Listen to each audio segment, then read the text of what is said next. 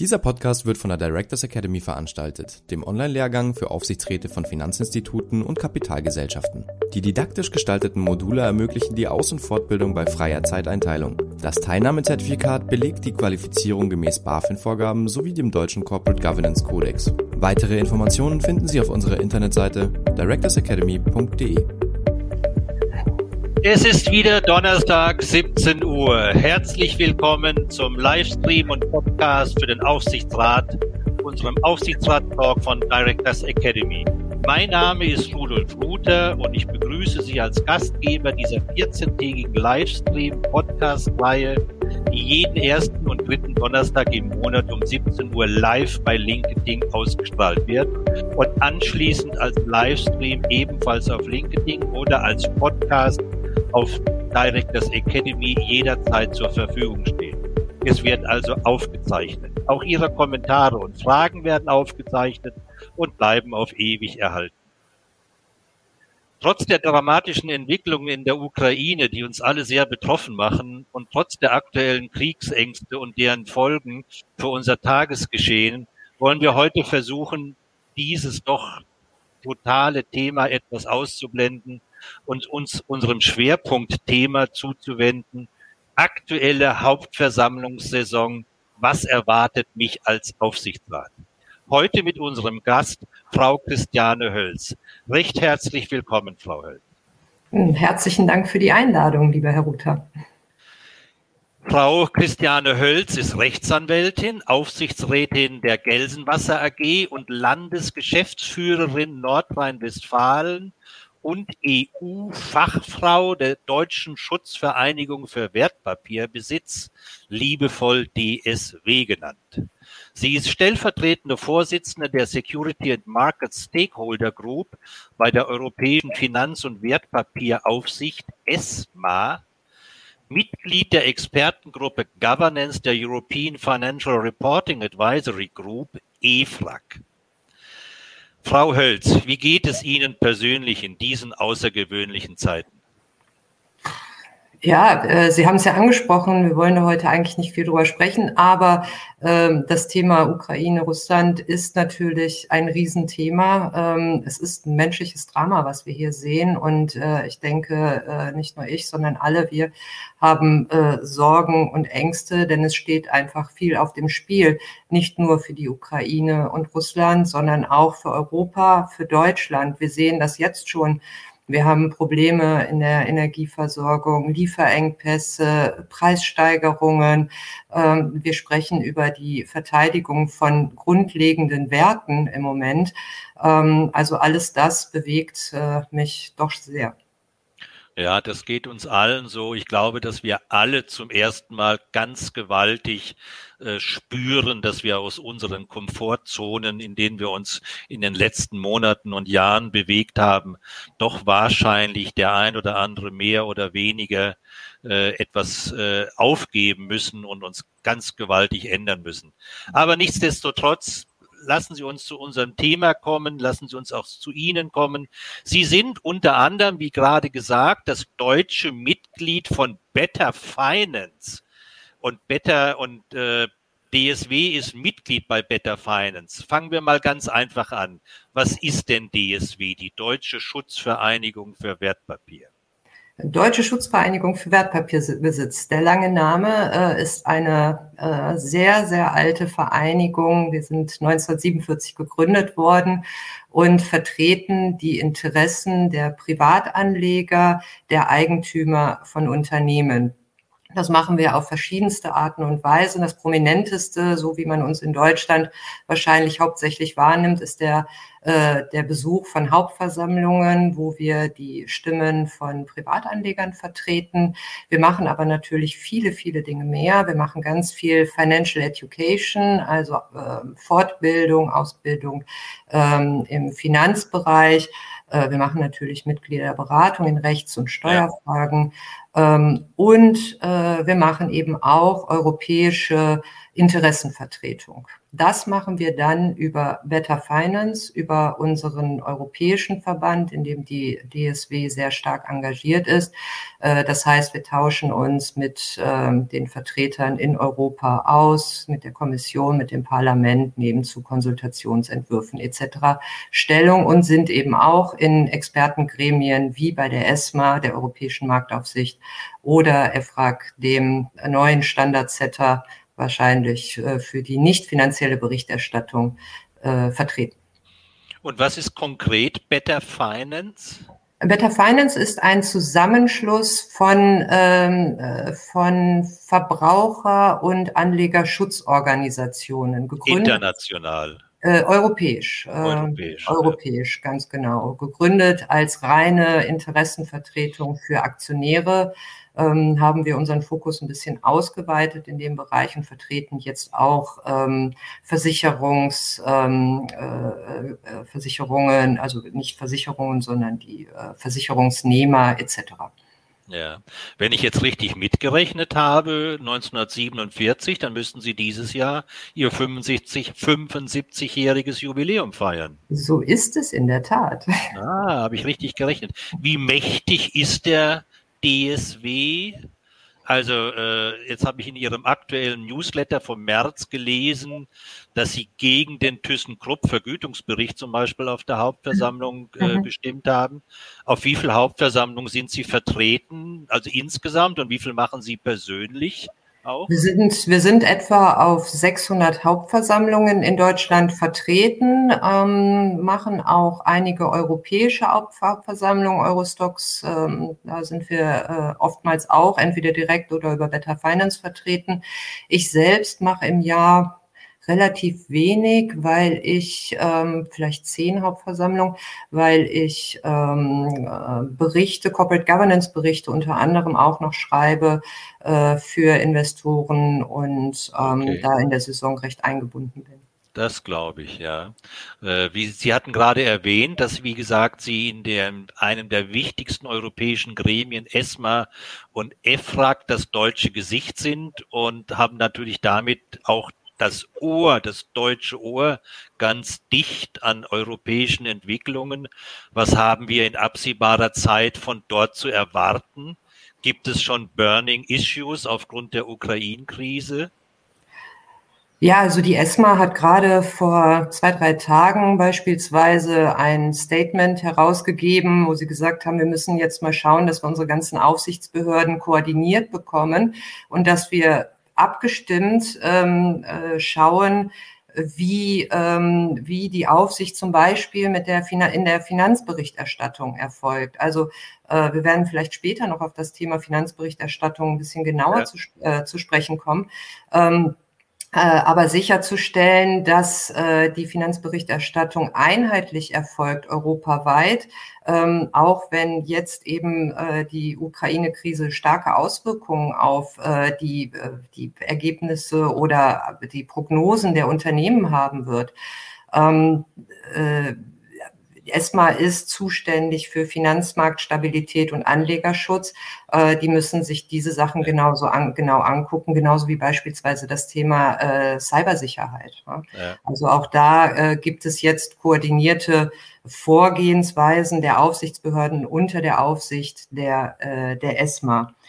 Ähm, EFRAG die machen natürlich, ähm, da, brennt es jetzt nicht, sage ich mal so, äh, in Sachen Ukraine-Krise. Die sind im Moment äh, ganz schwer damit beschäftigt, äh, Standards für die Nachhaltigkeitsberichterstattung äh, zu erarbeiten. Da ist man jetzt in den letzten Zügen relativ gedrängt von der EU-Kommission, ähm, weil die Standards äh, kurzfristig jetzt ähm, vorgelegt werden sollen. Also da beschäftigt man sich im Moment mit wenig anderem.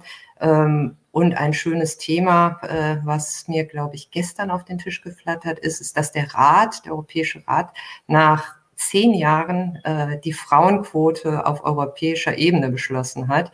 Ähm, ich erinnere mich noch gut an äh, Frau Redding, die äh, vor über zehn Jahren schon gesagt hat, äh, da sind wir jetzt endlich. Zehn Jahre hat es gedauert, aber jetzt haben wir es. Ja, äh, da kommen wir gleich auf die zwei Stichworte, glaube ich, auch noch mal drauf. Ja. Aber fangen wir jetzt mal mit unserem Thema an. Die aktuelle Hauptversammlungssaison 2022 hat ja bereits begonnen. Und äh, wir haben auch in 22 im Vergleich zu 21 wieder äh, doch einige Neuerungen und Besonderheiten, nicht nur bei der Planung und Durchführung, sondern auch bei den Inhalten, die für alle Beteiligten ein erhöhtes Augenmerk erfordert.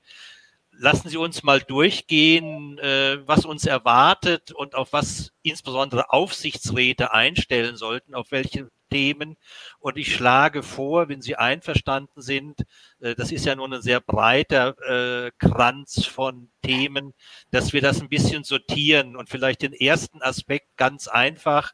Äh, was gibt's Neues bei dem Thema Organisation und Durchführung? Wie lange sind virtuelle Hauptversammlungen noch erlaubt und machen diese Sinn? Und das ist ja nur ein Thema von Organisationen durchführen. Ja, alleine über das Thema könnte ich, glaube ich, den Rest des äh, Podcasts äh, hier äh, mit Ihnen mich unterhalten und austauschen. Ja, wir fassen ähm, uns immer kurz, deswegen, das kriegen wir schon hin. Ich gebe mir Mühe. Äh, also, kurz gesagt, erlaubt noch bis 31.08. diesen Jahres. Ähm, äh, was äh, auch gut so ist, denn so wie sie jetzt im Moment ausgestaltet sind, macht die virtuelle Hauptversammlung aus Aktionärssicht überhaupt keinen Sinn. Ähm, es gibt äh, daher auch einen Gesetzesentwurf aus dem äh, Justizministerium, der äh, gerade konsultiert worden ist, der äh, ein paar Verbesserungsvorschläge macht, die aber nicht so sind, dass sie die virtuelle Hauptversammlung gleichwertig zur Präsenzhauptversammlung gestalten würden. Äh, das gelingt äh, diesem Gesetzesentwurf leider nicht. Ähm, wir sehen in der Diskussion um die virtuelle Hauptversammlung dass immer wieder gesagt wird, es ist ja super, dass wir eine virtuelle Hauptversammlung haben, weil dadurch steigern wir ja die Präsenzen, weil die Leute können ja von überall auf der Welt zuhören. Äh, wir haben das analysiert. Die Präsenzen sind in den letzten Jahren nicht gestiegen seit Einführung der virtuellen Hauptversammlung. Im Gegenteil, im DAX sind sie sogar ein bisschen zurückgegangen. Äh, die Qualität der Antworten sei, soll sich angeblich so verbessert haben. Auch das können wir als Anlegervertreter überhaupt nicht bestätigen. Äh, auch eher ist das Gegenteil der Fall. Wir sehen auch nicht, dass mehr internationale Investoren sich bei einer deutschen Hauptversammlung einschalten. Ähm, und was wir vor allen Dingen sehen, ist eine äh, wirklich sich verstärkende Ungleichbehandlung. Der ähm, Privatanleger hat eigentlich nur die Möglichkeit der Hauptversammlung, um den äh, Vorstand und den Aufsichtsrat einmal persönlich zu sehen und mit ihm einmal persönlich zu sprechen. Ja. Ähm, das ist der einzige Tag im Jahr, der ihm zur Verfügung steht ähm, institutionelle An äh, Anleger, Fonds etc., die haben ganz andere Möglichkeiten, an der äh, mit dem Vorstand in einen Austausch zu treten. Die haben Investorengespräche etc. Ähm, äh, das, äh, das hat der Privatanleger aber alles nicht. Und wenn ihm jetzt noch dieses letzte Mittel so kastriert wird, ähm, der äh, durch die virtuelle Hauptversammlung, dann bleibt eigentlich von der Hauptversammlung als oberstes Organ aus meiner Sicht nicht mehr viel übrig. Ja. Gibt es außer diesem Thema online, physisch, virtuell noch andere Punkte in dem Thema Organisation und Durchführung? Nee, das ist für uns das Hauptthema. Das ist das Hauptthema. Das ist ja. tatsächlich das, äh, das Hauptthema. Ähm, als natürlich ist es schwierig, aus Unternehmenssicht im Moment äh, darüber nachzudenken, mache ich eine virtuelle Hauptversammlung oder mache ich eine Präsenzhauptversammlung. Den Unternehmen stehen natürlich beide Möglichkeiten derzeit offen. Ähm, angesichts der Infektionszahlen ist das, äh, ja, entscheiden sich eben, entscheidet sich die Mehrheit der Unternehmen. Ich glaube, es, äh, und äh, man, man muss ja auch nüchtern sehen, das muss man ja auch mit Vorlauf planen. Man kann ja nicht vier Wochen vorher entscheiden, ob man das äh, so oder so macht. Das Nein. ist ja insbesondere bei großen Publikumsaktiengesellschaften ist das ja schon ein großer organisatorischer äh, Akt, den man da stemmen muss. Ja. ja. und es muss ja auch beschlossen werden. Der Aufsichtsrat äh, muss beschließen und so weiter, natürlich. Und das braucht alles Vorlaufzeiten. Ja, ja. Äh, kommen wir mal zu, äh, zu dem wesentlichen Aspekt, also nicht nur Organisation und Durchführung, sondern von Inhalt. Welche neuen Standard-Tagesordnungspunkte sind dieses Jahr auf den Hauptversammlungen erforderlich? Also wir hatten im letzten Jahr den neuen Standard-Tagesordnungspunkt Vergütungssystem. Also äh, die Vergütung von Vorstand und Aufsichtsrat äh, muss jetzt beschlossen werden in der Hauptversammlung. Ähm, und äh, das haben wir im letzten Jahr auf den Tagesordnungen gehabt. In diesem Jahr ist es dann erstmal der, erstmals der Vergütungsbericht, über den die Anleger abstimmen müssen. Äh, der muss mit der Einladung zur Tagesordnung veröffentlicht werden, und zwar in Gänze. Und äh, die Anleger haben dann eben die Möglichkeit, äh, sich anzusehen, äh, wie die Vergütung war äh, im vergangenen Geschäftsjahr. Oder sie haben diese Möglichkeit eben nicht. Das kann auch passieren, äh, je nachdem, welche Darstellungsweise äh, die Unternehmen wählen. Äh, da ist es nicht ganz, es ist nicht ganz trivial, einen Vergütungsbericht schon an sich zu lesen. Ich analysiere im Jahr, glaube ich, 70, 80 Vergütungsberichte, deutsche Vergütungsberichte. Und ähm, die betragen teilweise 30 Seiten ja. äh, von, einem, von einem großen DAX-Unternehmen und sie finden äh, für eine Vergütungskomponente drei verschiedene Zahlen. Das ist also schon äh, per se nicht ganz einfach nachzuvollziehen. Was hat denn der Vorstand jetzt eigentlich für das vergangene Geschäftsjahr bekommen? Was hat er verdient? untechnisch gesprochen. Äh, und wie kann ich das mit der Unternehmensentwicklung äh, matchen, überein, äh, in, in Einklang bringen. Das, das ist per se schon nicht so einfach, wird jetzt noch ein bisschen schwieriger. Ähm, das ARUG 2, das diesen neuen Vergütungsbericht vorschreibt, das Gesetz, was wir dazu bekommen haben, ähm, ist nicht so gut gelungen, um das mal ja. vorsichtig auszudrücken.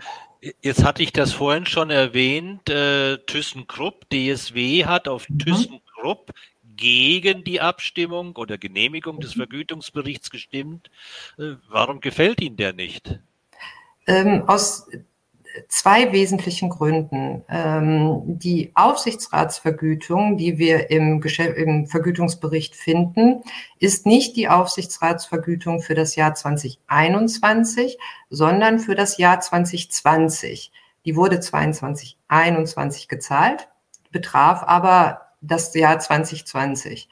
Ähm, das ist die Darstellungsform, die der Gesetzgeber in einer engen Auslegung so vorgibt. Ähm, andere Unternehmen, wie beispielsweise Siemens, geben dann noch freiwillig zusätzlich die Vergütung an, die der Aufsichtsrat eben tatsächlich auch für 21, fürs Jahr 2021 bekommen hat. Ja. Das Gleiche wie bei der Aufsichtsratsvergütung sehen wir in ähnlicher Form auch beim äh, kurzfristigen Bonus. Ähm, und äh, was uns was uns geärgert hat, ist, dass beim Long-Term Incentive, also bei der langfristigen Vergütung, ein Wert angegeben wird, mit dem der Anleger nicht viel anfangen kann, nämlich nur ein Zielwert und nicht ein Wert, der aussagekräftiger ist. Also äh, kurz gesagt, was uns nicht gefallen hat, ist, dass wir nicht die reelle Vergütung für das abgelaufene Geschäftsjahr sehen können. Ja. Was glauben Sie denn persönlich? Was ist Ihre Meinung? Warum macht man so etwas? Weil, also, wenn das einem kleinen mittelständischen Unternehmen in seiner Geschäftsberichtserstattung passiert, da würde ich sagen, das sind vielleicht handwerkliche Fehler, da muss man noch lernen. Aber mhm. große Namen, so wie zum Beispiel ThyssenKrupp, die haben ja exzellente Kapazitäten in-house und werden auch bei diesem Thema sicher auch exzellente Kapazitäten extern dazu holen. Also ist das kein Fehler, sondern das ist Absicht, dass man das gemacht hat. Warum macht man so etwas? Was, was ist Ihre persönliche Meinung? Ähm, wobei, das ist äh, relativ einfach. Ähm, der Wirtschaftsprüfer hat gesagt, du kriegst keinen Bestätigungsvermerk, wenn du äh, die Zahlen nicht so angibst, wie du sie angibst, weil die Gesetzes, äh, das Gesetz diese Angaben genauso vorsieht. Ähm, Thyssen hat dann eben die Mindestangaben sozusagen des Gesetz, des, des gesetzlich Geforderten gemacht andere Unternehmen sind eben darüber hinausgegangen, ähm, sind aktionärsfreundlicher und haben die Angaben gemacht, die man braucht, um tatsächlich die ja. äh, Vergütung nachzuvollziehen. Ähm, diese, diese Einstellung hat sich jetzt zum Glück ein bisschen geändert. Es gab vom Institut der Wirtschaftsprüfer Ende des Jahres einen einen Hinweis an die Wirtschaftsprüfungsgesellschaften, in dem gesagt wurde, äh, ihr müsst es nicht zwingend so machen, wie ThyssenKrupp es gemacht hat, sondern ihr könnt es auch so machen, wie Siemens als Beispiel es gemacht hat. Und das segnen wir dann auch ab. Das ist okay. auch in Ordnung. Ja. Ja, wie immer die bösen Wirtschaftsprüfer. äh, Gibt es weitere neue äh, Standard-Tagesordnungspunkte? Keine neuen, nee. Wir haben das übliche äh, Konzert von Entlastung, Wahl, äh, Wirtschaftsprüfer ähm, und äh, Dividendenvorschlag oder Bilanzgewinnverwendungsvorschlag. Ähm, aber ansonsten was Neues, nee. Ja. Aber das reicht auch. Also die, ja, natürlich wenn, wir uns, ja, wenn wir uns die Tagesordnung jetzt ansehen, die sind so elend lang geworden, die sind so groß geworden. Ähm, das äh, ist schon sehr, sehr umfangreich. Ja, ja. Lassen Sie uns mal einen Schlenker geschwind machen außerhalb der Hauptversammlung. Die mhm. wesentliche Basis der Information für alle Beteiligten ist ja der Geschäftsbericht. Und da gibt es ja auch ein paar neue Themen. Unter anderem seit letztem Jahr muss doch unter anderem auch angegeben werden, wie es der Aufsichtsrat mit der eigenen Fort- und Weiterbildung äh, der Aufsichtsräte hält. Und darüber hinaus äh, ist es anscheinend jetzt mehr oder weniger auch Übung geworden, mehr oder weniger ausführlich die Kompetenzprofile der Aufsichtsräte darzustellen. Mhm. Was ist denn Ihre persönliche Meinung? Ist das eine positive Entwicklung oder wird das, führt das letztlich auch nur dazu, wie bei vielen anderen Berichtselementen, dass da irgendwelche standardmäßigen Floskeln sich einspielen werden, die dann in fünf Jahren oder vielleicht sogar schon früher in allen Geschäftsberichten gleich lauten? Sehe ich bisher noch nicht, ähm, dass, äh, dass es da äh, sehr standardisierte Floskeln gibt. Ich finde die Entwicklung grundsätzlich erstmal positiv. Also ich ähm, als Eigentümer eines Unternehmens möchte ich grundsätzlich wissen, wie ist denn mein direkter Vertreter, der Aufsichtsrat zusammengesetzt und ähm, erfüllt er eigentlich alle Qualifikationen, äh, die notwendig sind, um den Vorstand äh, vernünftig und angemessen überwachen zu können. Also das äh, ist grundsätzlich erstmal eine sehr, sehr wichtige Information im Vorfeld für die Anleger. Also ich erinnere mich noch an meine Anfangszeiten bei der DSB. Wenn ich zu einer Hauptversammlung gegangen bin, dann konnte man froh sein, dass sich der Kandidat vorgestellt hat ähm, in, in relativ dürren Worten. Aber in der Einleitung, in der Einladung zur Hauptversammlung da hat man im Grunde nicht viele Informationen gehabt, außer sonstiger Mandate, die der Kandidat ja, ja. vielleicht ähm, hält. Ähm, das hat sich, also die, die Informationen über die Aufsichtsratskandidaten haben sich schon äh, sehr, sehr verbessert, sodass man eine bessere Einschätzung bekommt, ähm, ob derjenige qualifiziert ist oder nicht. Endgültig kann man das natürlich als Außenstehender nie entscheiden. Ähm, aber grundsätzlich, äh, denke ich, ist diese Veröffentlichung der Kompetenzprofile sehr, sehr gut. Und ich sehe noch nicht, dass da dass da so ein Box-Ticking äh, gemacht werden würde. Ja, hoffen, hoffentlich. Es wäre ja schön, wenn das so ist, weil das ja tatsächlich eine ganz wichtige Information ist äh, und die gilt es eher noch auszubauen, als standardmäßigen Floskeln zu unterwerfen. Äh, insbesondere, weil muss man ja auch sehen im Vergleich zu früher, wir haben zwar die mehr, das Mehr an Informations- und Datenflut, weil man kann jeden Namen heutzutage googeln und man bekommt ja eine ganze Menge, aber es kommt ja darauf an, dass ich das konst, äh, äh, konzentriert und äh, für die jeweilige Gruppenkompetenz im Aufsichtsrat äh, gemeinsam darstellen kann. Das bringt mich zu einem anderen Punkt, wenn wir bei Aufsichtsräten sind, da sind wir wieder bei der Tagesordnung der Hauptversammlung. Ein Standardpunkt ist ja in der Regel immer schon, und auch in diesem Jahr sind Aufsichtsratswahlen. Mhm. Also es läuft ein Term aus, ich muss ein neues Mitglied äh, bestellen. Wie wirken sich denn Fisk und FIPOC auf die aktuellen Aufsichtsratswahlen in Deutschland aus? Ähm, FIPOC 2 nicht direkt, ähm, denn äh, anders als das erste FIPOC, was wir vor einigen Jahren bekommen haben, kümmert sich FIPOC 2 ja mehr um die Vorstandsbestellung. Das heißt, mehr als drei Vorstände, ja. mindestens eine Frau äh, muss äh, dann im Vorstand äh, vertreten sein. Das führt so ein bisschen zu einer abstrusen Situation im Moment, die wir äh, beobachten. Es gibt so das ein oder andere Unternehmen, die jetzt, ähm, die jetzt äh, also äh, fange ich anders an. Bisher war es so, dass, ähm, äh, dass äh, der Aufsichtsrat eine Zielquote für den Vorstand vorgeben musste. Ja, musste sagen, ja. bis 2022 möchte ich mindestens so und so viel Prozent oder so und so viel absolut äh, Frauen in meinem äh, Vorstand haben. Ähm, das brauchen die Unternehmen jetzt für den Vorstand nicht mehr, wenn sie börsennotiert und voll mitbestimmt sind.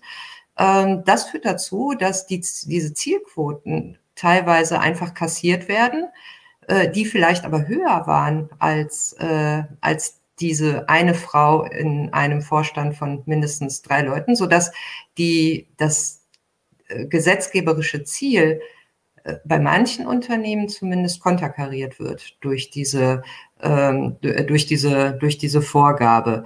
Ähm, wir sehen aber insgesamt, dass in den Aufsichtsräten im Grunde nicht mehr so ein großes Problem besteht. Wir liegen bei äh, deutlich über 30 Prozent inzwischen äh, in den DAX-Unternehmen und auch im MDAX und SDAX. Wir gucken uns das jährlich an, sind die Quoten inzwischen über 30 Prozent. Also da sind wir, ähm, sind wir auf einem guten Weg. Beim Fisk, äh, da wird es jetzt äh, richtig hakelig für äh, die Aufsichtsräte, denn wir brauchen jetzt zwei Finanzexperten, einen für die Rechnungslegung, einen für die Abschlussprüfung. Ähm, und der Kodex verlangt darüber hinaus auch noch, dass die auch noch Nachhaltigkeits, einer von ihnen zumindest Nachhaltigkeitsexpertise haben muss. Ähm, also äh, das ist dann, wird dann die eierlegende Wollmilchsau im Zweifel, äh, die man, äh, die man da darstellen muss. Es wird richtig schwierig, ähm, da qualifizierte äh, Experten zu finden. Allerdings haben wir noch eine Übergangszeit. Ja, ja weil der Kodex ist ja auch noch im Entwurfsstadium. Da ist ja auch erst letzte Woche Freitag die Stellungnahmenfrist abgelaufen. Genau. Da kommen wir vielleicht nachher nochmal dazu. Ja, gerne. Äh, ich habe noch nicht gesagt heute den Hinweis an unsere Zuhörer. Wenn Sie eine Frage haben, bitte stellen Sie die im Chat oder auch ergänzende Bemerkungen und Links etc. können Sie dort gerne platzieren. Ich versuche immer mit einem Auge zu schauen und äh, ziehe die Fragen hoch, äh, wenn sie an der richtigen Stelle passen. Also äh, Frau Hölz beantwortet gerne auch weitere zusätzliche Fragen ich würde gern noch mal zwei Punkte weitermachen. Wir haben jetzt über die Aufsichtsratswahlen gesprochen. Auch bei anderen Tagesordnungspunkten spielen ja sehr oft die Proxy Advisor, die sogenannten Stimmrechtsberater eine wesentliche Rolle, weil die immer dominanter äh, sich in die Hauptversammlungen einbringen. Können Sie uns mal in einem Satz oder zweien erklären, was ist denn eigentlich ein Stimmrechtsberater und warum werden die immer so wichtiger? Und äh, gibt es irgendetwas, was wir von denen dieses Jahr besonders zu erwarten haben? Also ja, gerne. Ähm, Proxy Advisor, Stimmrechtsberater ähm, entwickeln äh, auf Basis von ähm, vorgefertigten Abstimmungsrichtlinien Empfehlungen für die Tagesordnung von Hauptversammlungen. Das machen die für institutionelle Anleger, also Fonds äh, etc. Äh, vor allen Dingen, insbesondere, ähm, äh, ja, wobei, nee, äh, alle Fonds.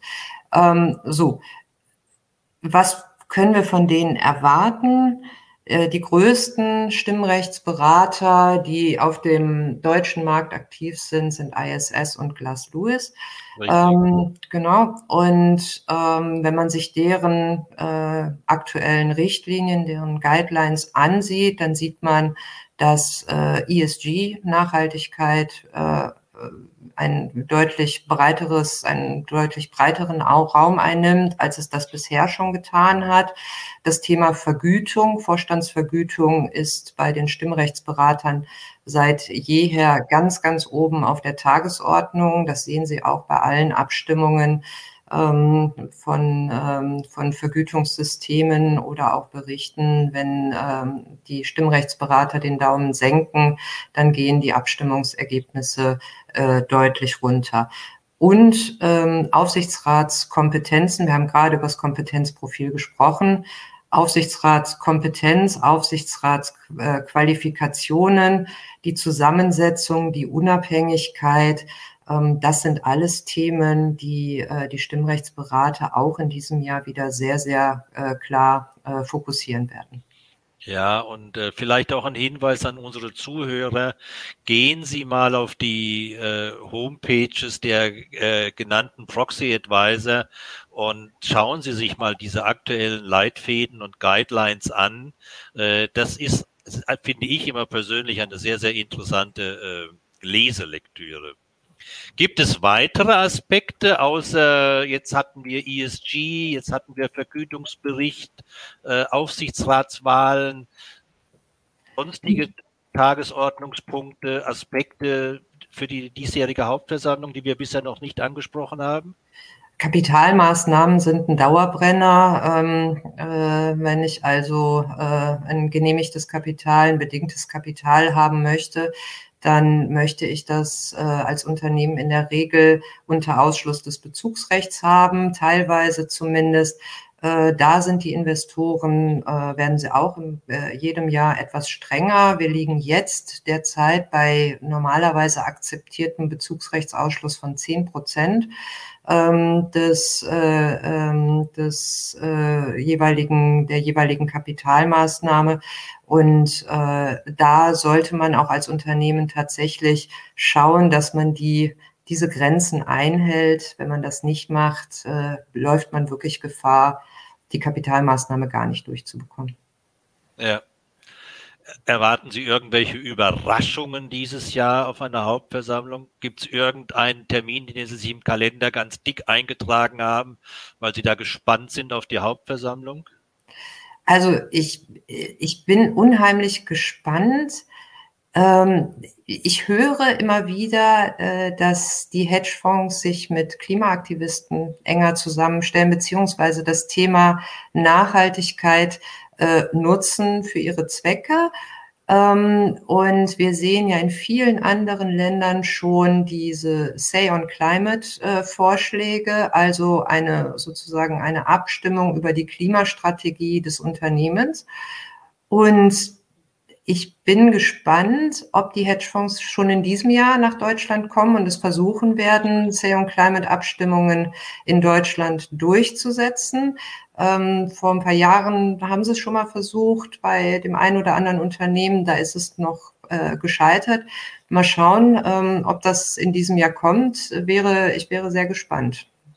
Ja, persönlich glaube ich eher, das wird ein Thema sein für 2023, weil das vielleicht mehr Vorbereitung braucht und aufgrund der aktuell sich abzeichnenden neuen gesetzlichen Grundlagen dann wahrscheinlich auch leichter wird. Wie sehen Sie dieses Stichwort äh, des leidigen äh, Aktienrückkaufs? Also ja, manche, haben sich, manche haben sich ja schon aufgeregt vor der Ukraine-Krise, dass zahlreiche große Namen äh, ihre Portokasse an die Aktionäre ausbezahlen wollen, anstelle von Investitionen in digitale Transformation, Nachhaltigkeit etc. etc. Jetzt ist es ja in der aktuellen Weltkrise ja erst recht absurd, Aktienrückkäufe zu machen. Naja. Glauben Sie, dass da noch kurzfristig Änderungen passieren bei den äh, bereits angekündigten äh, Namen? Das kann ich mir gut vorstellen. Also für mich ist ein Aktienrückkauf ohnehin immer nur die drittbeste Option. Ja, also ähm, das Geld äh, ist entweder als äh, Risikoprämie an die Eigentümer in Form der Dividende auszuschütten, es ist zu reinvestieren, es ist zu investieren in äh, was auch immer, neue Projekte, Forschung und Entwicklung, je nachdem, wofür das Unternehmen das Geld braucht. Und äh, nur wenn mir gar nichts anderes mehr einfällt, ähm, dann finde ich, äh, sollte man überhaupt über einen Aktienrückkauf nachdenken. So, ja. Und wenn ich jetzt mir die aktuelle Situation anschaue im Moment, dann glaube ich, sind die Unternehmen alle gut beraten, ihr Geld erstmal zusammenzuhalten und äh, das nicht ähm, äh, für einen Aktienrückkauf zu nutzen. Ja. Eine Frage aus dem Chat lautet, hat sich nach Wirecard etwas verändert in der deutschen Hauptversammlungslandschaft? Hat sich die Qualität der Fragen, die Vorträge etc. in irgendeiner Weise geändert? Könnte man das feststellen oder war das also, nur ein Ereignis wie vieles? Oh nee, das war ganz sicher kein Ereignis wie vieles. Sowas hatten wir überhaupt noch nie äh, in Deutschland in einem DAX-Unternehmen. Äh, Wirecard ist äh, für uns jetzt erstmal ein, äh, einmalig gewesen.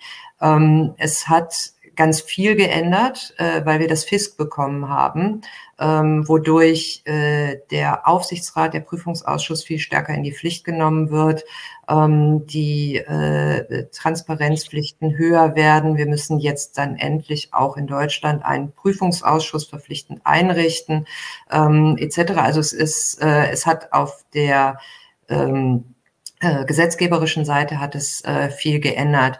Das ähm, ist mir klar. Das, das meinte ich auch nicht. Entschuldigung, ich habe mhm. mich wahrscheinlich äh, äh, ungenau ausgedrückt. Ich meine, dass im Ablauf und in der Durchführung einer Hauptversammlung, mhm. also sind die Fragen zum Beispiel kritischer geworden, sind die Fragen mehr in die Richtung Risikomanagement gegangen, mehr in die Richtung Compliance. Haben Sie da irgendetwas beobachten können? Nö, habe ich nicht beobachten können. Wir fragen das ohnehin immer ab äh, als, äh, als DSW. Das sind, gehört natürlich zu unserem äh, Standardrepertoire selbst. Von anderen Anlegern ist es mir nicht aufgefallen, aber ich gebe ganz ehrlich zu, wir haben ja virtuelle Hauptversammlungen, äh, da ist das eben auch alles nochmal ein bisschen anders. Da konnte man sowieso nichts was fragen. Ja, da haben Sie recht, das kann man eigentlich gar nicht so analysieren ich muss noch mal darauf hinweisen für unsere Zuhörer, die das noch nicht wissen, dass der, die Deutsche Schutzvereinigung für Wertpapiere äh, zahlreiche Studien und Papiere veröffentlicht zu verschiedenen kapitalmarktrelevanten Themen, die sich jeder downloaden kann auf der Homepage dsw-info.de. Und äh, mir zum Beispiel sehr persönlich hat die Studie letztes Jahr mit dem Thema die Zukunftsfähigkeit deutscher Aufsichtsräte sehr, sehr gut gefallen. Äh, gibt es darüber hinaus andere Studien, die Sie uns heute als Mindestlektüre aus der Sicht eines Aufsichtsrates empfehlen würden, Frau Hölz? Ah ja, unbedingt. Die Aufsichtsratsstudie, die wir machen, äh, jährlich erscheint. Wir analysieren die Corporate Governance der ähm, DAX, MDAX, SDAX-Unternehmen unter verschiedenen äh, Governance-Aspekten. Wir analysieren die Vergütung. Somit ist das auch ein sehr gutes Benchmark-Instrument, äh, wenn man äh, die Vergütung des eigenen Aufsichtsrates sich einmal angucken möchte. Ähm, also die Aufsichtsratsstudie würde ich äh, allen immer ans Herz legen. Ähm, wir haben Ende, nächst, Ende diesen Monats, am 28.03. veröffentlichen wir außerdem unsere aktuelle Watchlist. Da schauen wir uns immer an, äh, welche Unternehmen haben denn besonders schlecht performt, äh, wo müssen Anleger aufpassen. Auch das ist immer eigentlich ein ganz gutes Signal und ähm, äh, ganz hilfreich, äh, um sich da ein bisschen zu informieren. Ja. Ja, jetzt müssen wir zu dem Thema kommen, was wir jetzt schon dreimal angesprochen haben und wo auch einige Fragen sich im Chat äh, dazu konzentrieren. Äh, die neue EU-Taxonomie, das ESG-Reporting, was in den Entwürfen vorliegt, die bisherige Nachhaltigkeitsberichterstattung etc alle beschäftigen sich damit. Was kann denn der Privatanleger von diesen neuen oder von dieser neuen grundsätzlichen äh, ESG-Entwicklung in dieser Hauptversammlungssaison erwarten? Also wir werden, ähm, das äh, ist ganz sicher, äh, deutlich mehr Diskussionen zum Thema Nachhaltigkeit in der Hauptversammlung haben. Äh, das Thema wird, äh, also die Unternehmen werden äh, mit deutlich mehr Fragen zu ihren Klimazielen, zu CO2-Reduzierung, zu ähm, äh, was auch immer, sozialen Engagement etc. Ähm, erwarten können und müssen, als sie das vielleicht in den vergangenen Jahren gesehen haben. Für den Privatanleger ist die Situation im Moment allerdings ein bisschen unbefriedigend und schwierig, denn ähm, wir haben, also wenn, anders, wenn ich äh, die Finanzberichterstattung von Volkswagen mit der von BMW vergleiche, dann kann ich das ganz gut, weil beide nach äh, Rechnungslegung IFRS bilanzieren. Ähm, dann gelingt mir das ganz gut, die Zahlen miteinander irgendwie übereinzubringen. Das fehlt mir im Nachhaltigkeitsbereich bisher halt noch völlig. Da gibt es keinerlei Standards. Äh, die Nachhaltigkeitsberichte. Obwohl, Entschuldigung, wenn ich da ja. reingrätschen darf, es gibt ja. doch den internationalen äh, Nachhaltigkeits Nachhaltigkeitsstandard äh, GRI, GRI. Richtig, das Gen äh, General Reporting Initiative. Ich dachte, mhm. das machen alle und wenden alle an. Ja, das machen alle, aber wenn sie die, oder nicht alle, aber das machen äh, sehr, sehr viele, insbesondere die Großen, ähm, aber wenn sie sich die Berichte ansehen und dann versuchen, ähm, die, die, äh, erstmal gibt es keine ja, es ist einfach schwierig. Sie haben keine einheitlichen Ziele, die Sie miteinander vergleichen können. Die Berichterstattung folgt nicht dem gleichen, äh, dem gleichen Schema etc., dem gleichen Aufbau. Ähm, Sie lesen die Berichte und das liest sich alles toll und schön, gar keine Frage. Und es sind auch wirklich wichtige Informationen in diesen äh, Nachhaltigkeitsberichten enthalten. Ähm, wenn ich die lese, stelle ich mir halt oft die Frage so, ähm, das ist jetzt super, aber könntet ihr noch mehr oder müsstet ihr noch mehr machen? Wie steht ihr eigentlich im Vergleich zu euren Wettbewerbern da? Ähm, das sind dann so Fragen, die mich umtreiben, ähm, wo, ich, äh, wo ich noch ein bisschen Verbesserungspotenzial sehen würde. Ja, ich denke, da wird sehr, sehr viel passieren in diesem sogenannten äh, Non-Financial Reporting, weil äh, Berichterstattung macht ja nur Sinn, wenn es bei den Lesern verstanden wird und verglichen werden kann mit anderen. Und das muss genauso leicht und automatisch passieren wie bei dem sogenannten Financial äh, Reporting, bei den Financial KPIs. Äh, mal schauen, wie sich das entwickelt und ob die EU uns mit ihren Vorgaben da wirklich hilft und nicht die nationale um Setzung dann doch wieder zu einer zumindest europäischen Vielfalt äh, kommt. Liebe Zuhörer, ich kann Sie nur ermuntern, haben Sie Fragen zum Thema, schreiben Sie sie rein. Wir versuchen sie mit unterzubringen. Lassen Sie uns mal den Blick in die Zukunft ein bisschen weiter wagen. Mhm. Äh, fangen wir mal an mit so einer Zukunftsfrage. Wir haben ich habe es gerade erwähnt, am Freitag ist die Stellungnahmenfrist abgelaufen für den aktuellen Entwurf des deutschen Corporate Governance Codex. Äh, was wird uns die aktuelle Diskussion Neues bringen? Der Anlass für die Kodexänderung war ja eigentlich das FISK. Das ja. war äh, der ursprünglich der, der Auslöser.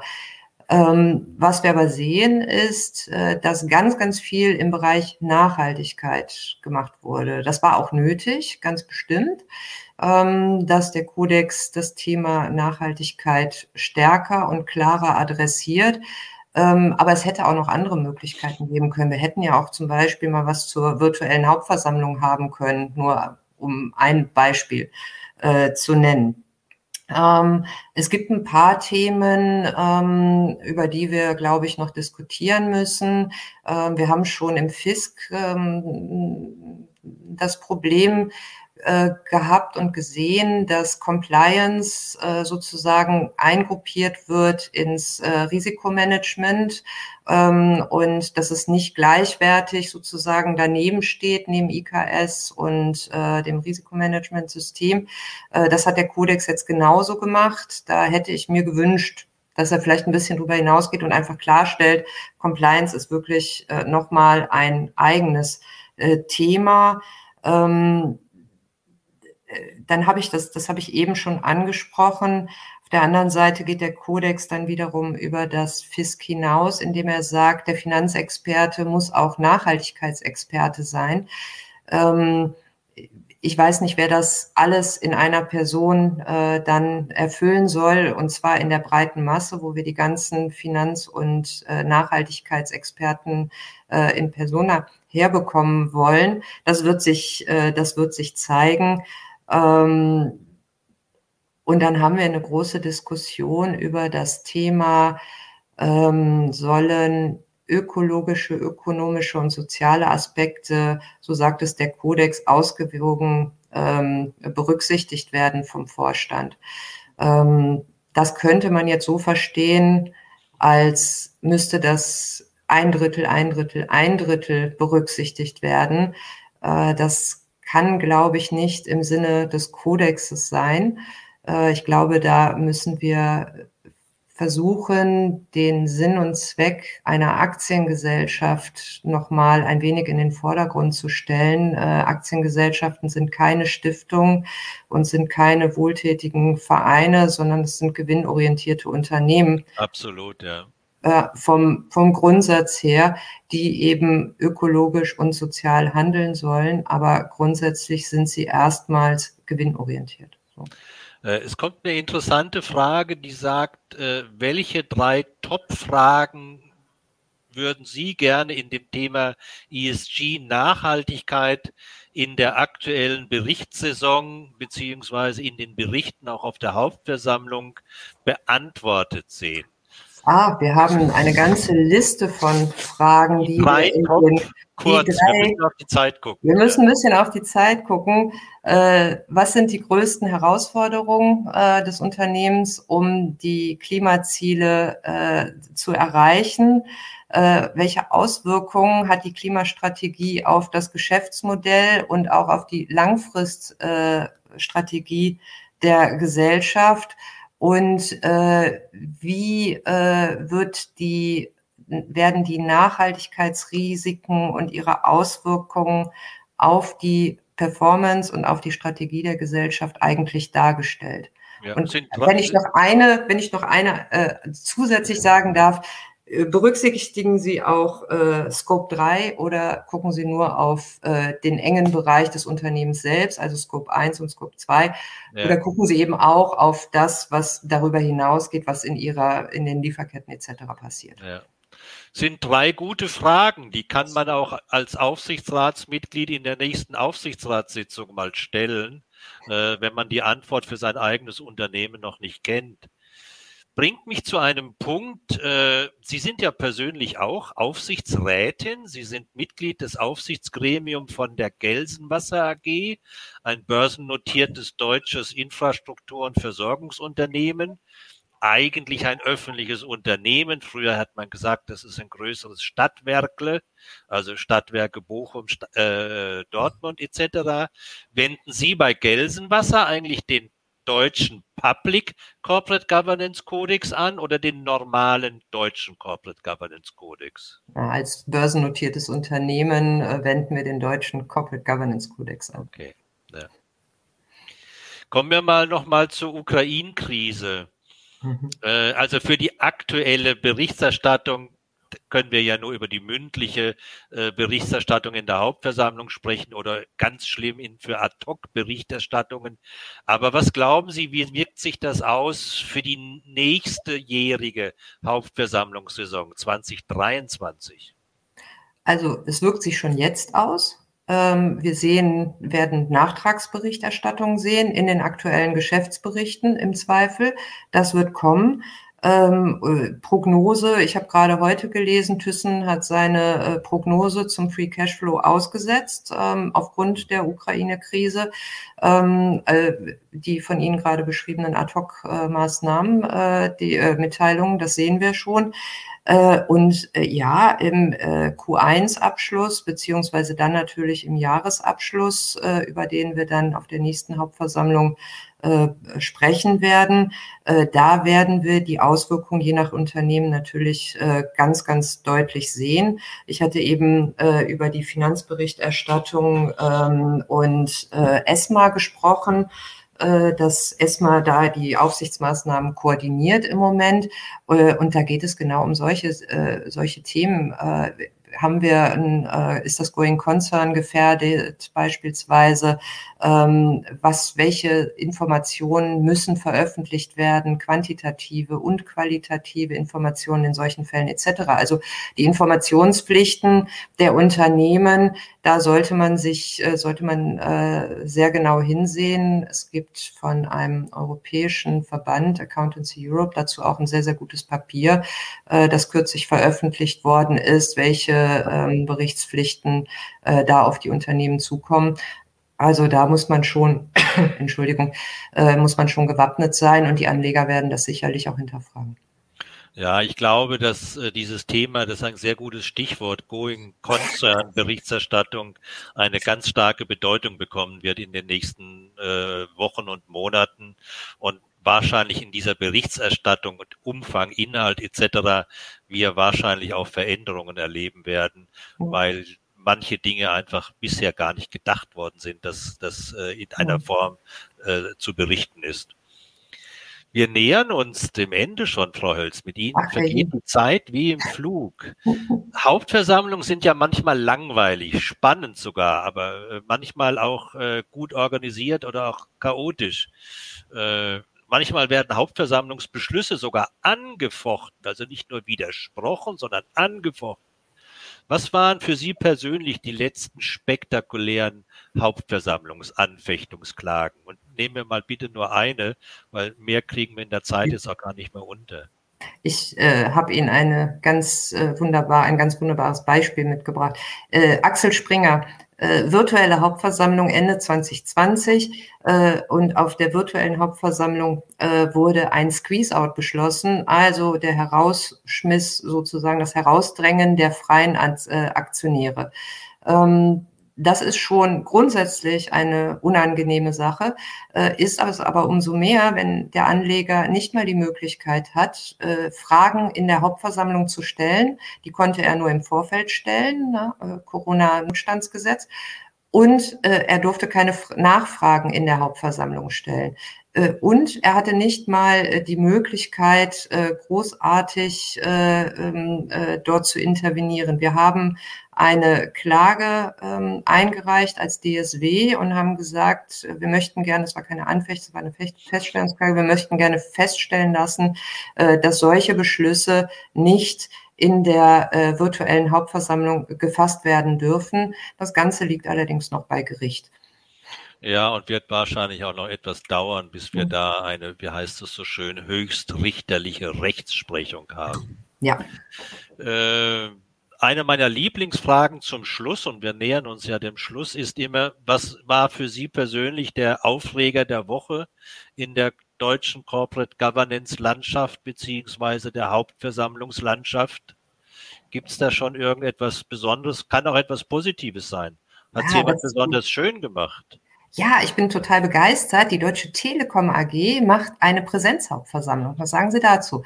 Am ja. 7. April werden wir uns in Bonn treffen und äh, die Aktionäre können äh, mit dem Vorstand und dem ausscheidenden Aufsichtsratsvorsitzenden, Herrn Professor Lehner, äh, diskutieren. Äh, das ist äh, für mich äh, ein gutes Beispiel. Ja, gibt's endlich wieder was zum Essen und zu trinken und einen halben Hahn? Das wäre ein äh, bisschen, ja, das wäre ein bisschen wenig. Nein, aber man freut sich auch, wenn man mit den Aktionären mal diskutieren kann. Ja, ja, nein, ich meine, das, das ist ja auch ein Bestandteil der Hauptversammlung, dass man einen persönlichen Gedanken- und Erfahrungsaustausch nicht nur mit dem Vorstand äh, pflegen kann, sondern auch mit allen anderen Gänsefüßchen Leidensgenossen, Aktionären. Das ist, glaube ich, ganz wichtig. Äh, erinnert mich auch so ein bisschen an ganz alte, gute Zeiten. Wir haben hier eine schwäbische Bank in Stuttgart oder hatten wir sie mal. Und da haben die Lehrlinge jedes Jahr einen Hauptversammlungsguide herausgegeben. Mhm. Und zwar haben die analysiert den aktuellen Preis der Aktie zu dem Gegenwert des Feschbers und des Mittagsessen, was man bekommen hat. Und hat dann eine Hitliste jedes Jahr herausgegeben und hat gesagt, wenn du diese Aktie kaufst für 35 D-Mark, kannst du dich für einen Gegenwert von 60 Euro satt essen. Zur guten alten Zeit war das noch. War ist immer mir auch mal untergekommen. Ja, ich war, erinnere mich. Das war ein sehr beliebter Hauptversammlungsübersichtszusammenschnitt. Äh, Was ist für Sie persönlich so äh, die interessanteste Hauptversammlung, ähm, der Sie entgegensehen?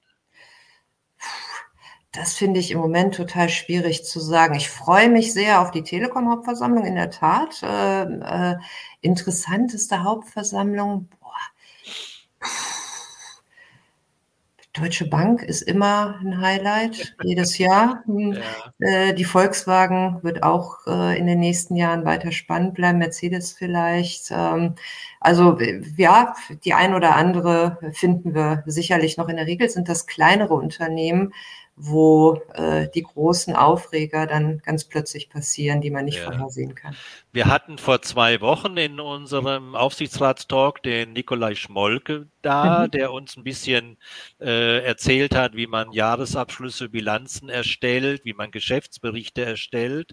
Und eine seiner Aussagen war, dass man die Qualität dieser Konvolute, ein Geschäftsbericht kann ja schnell mal 260 Seiten umfassen, unter anderem daran feststellt, wann das Datum der Berichterstattung ist. Also die letzte Wirecard-Hauptversammlung war seinerzeit am 26. August 2020. Mhm. Die von Delivery Hero ist am 16. Juni. Das ist auch nicht wesentlich früher, oder? Ist nicht wesentlich früher und ähm, Delivery Hero ist äh, einer äh, derjenigen, die äh, kein Ergebnis machen, nur Verluste, ähm, riesengroße Umsätze, aber eben nur Verluste schreiben. Ähm, Delivery Hero ist immer relativ spät. Die sagen auch in ihrer Entsprechenserklärung zum Kodex, sie halten die 90-Tage-Frist äh, für die Veröffentlichung des Geschäftsberichts beziehungsweise 45 für die Veröffentlichung des Zwischenberichts nicht ein. Ähm, mit die Begründung habe ich ehrlich gesagt vergessen. Ähm, ja, das äh, ist für uns auch nicht so unbedingt das beste Zeichen, dass die große Masse der Hauptversammlung findet im Mai statt, ja. ähm, beginnt im April.